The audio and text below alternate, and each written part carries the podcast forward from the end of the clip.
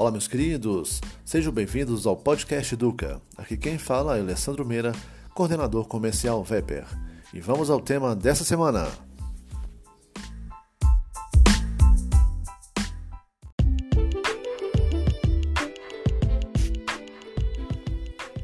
Quando ainda crianças, somos ensinados que buscar conhecimento é sempre o melhor caminho para traçar boas escolhas seja durante a escola, seja durante nossas vivências pessoais e mais para frente na vida profissional. Estamos constantemente aprendendo lições que influenciam diretamente em nossas vidas. Essas experiências, tanto as boas como as ruins, moldam nosso crescimento pessoal. O autoconhecimento ajuda você a compreender melhor quem realmente é, por meio de vivências, qualidades e até mesmo bloqueios e limitações. Você percebe como todos esses pontos também influenciam na vida profissional? Por isso, identificar seus pontos fortes e fracos é tarefa fundamental no desenvolvimento pessoal.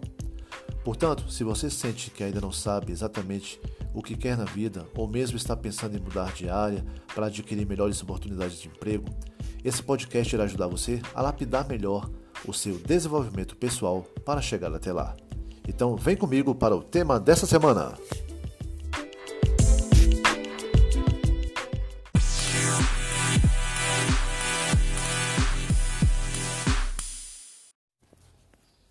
Para darmos início ao podcast, vamos começar pelo conceito: o que é crescimento pessoal? Quanto mais experiências adquirimos ao longo dos anos, mais seremos moldados por ela. Portanto, o crescimento pessoal nunca deixa de evoluir. Ele é formado não apenas pelo caminho que já percorremos até aqui, mas principalmente pelo que ainda nos espera. Você concorda que é muito mais fácil traçar metas e objetivos quando sabemos exatamente o que queremos? Dessa forma, podemos planejar melhor as nossas ações.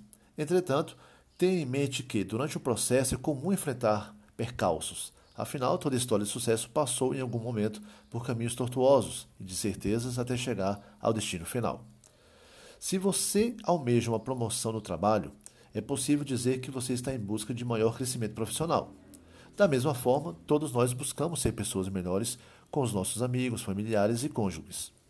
E para atingir sucesso, tanto na vida pessoal como profissional, é preciso olhar para si e desenvolver habilidades. Investir em crescimento pessoal é investir na própria felicidade. Quais os erros e desafios do crescimento pessoal? A resiliência será o seu companheiro durante todo o trajeto. Portanto, lembre-se de que também é importante saber lidar com situações adversas. Você já sentiu medo ou até mesmo trava na hora de enfrentar novos desafios? Já largou um projeto por falta de tempo ou dinheiro? Pois sabe que você não está sozinho. Ansiedade, frustração e incerteza são emoções comuns em nossas vidas, mas é possível trabalhá-las de maneira que não a prejudique no seu desenvolvimento. Eu vou mencionar agora as principais os principais erros né, para quem está em busca de um maior desenvolvimento pessoal e como encará-los no dia a dia. Medo de falhar. Momentos difíceis são normais e até mesmo as pessoas de maior sucesso já falharam. Então não deixe que o medo lhe paralise aprenda a encará-los com mais um aprendizado. Levar críticas para o lado pessoal. É preciso ter em mente que as pessoas têm diferentes visões e opiniões e que às vezes podemos decepcioná-las. Em determinadas situações, isso diz mais sobre a expectativa do outro do que sobre nós. Falta de tempo ou dinheiro. É, você é daqueles que faz tudo pelos outros e acaba não tendo tempo para si? Gasta demais com coisas supérfluas e não consegue controlar os gastos?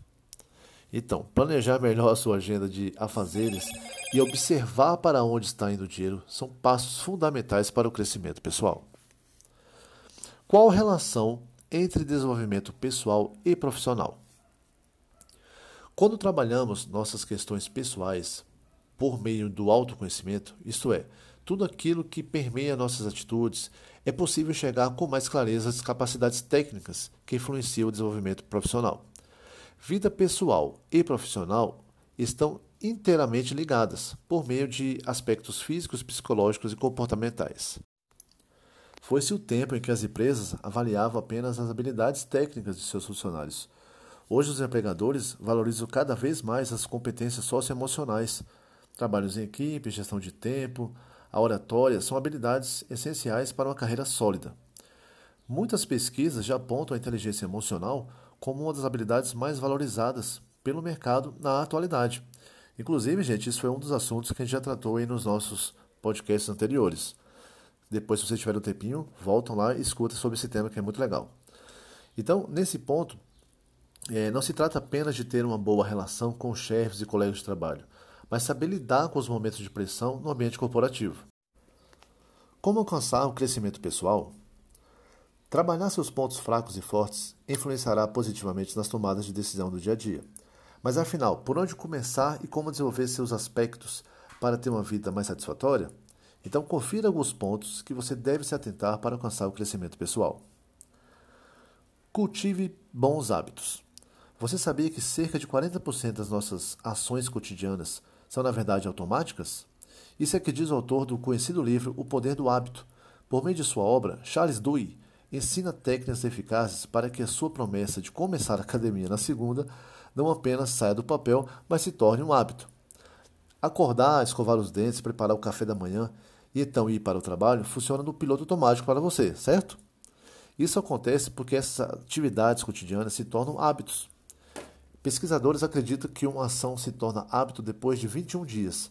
Portanto, saiba que é possível cultivar bons hábitos, mas é preciso trabalhar também uma boa disciplina para sair da zona de conforto. Segundo, busque por referências.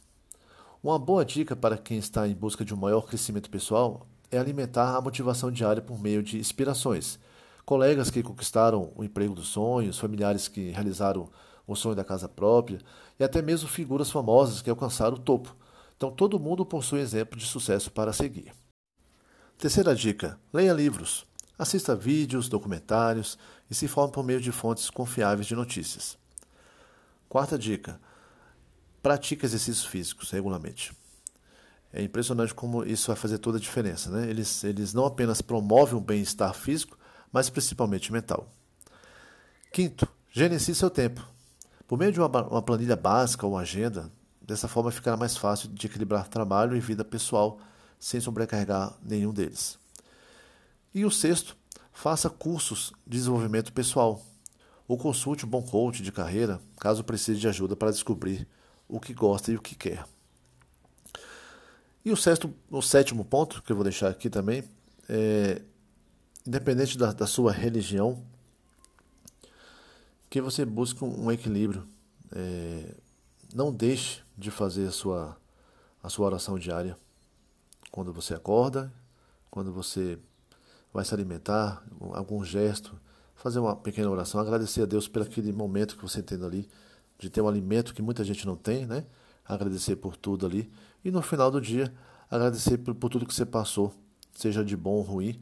Afinal, nada acontece por acaso, né? Então, que a gente sempre tenha essa, isso em mente, de agradecer a Deus por tudo que nós temos e por que somos. Aqui quem fala é Alessandro Meira, coordenador comercial Veper. Até a próxima, pessoal!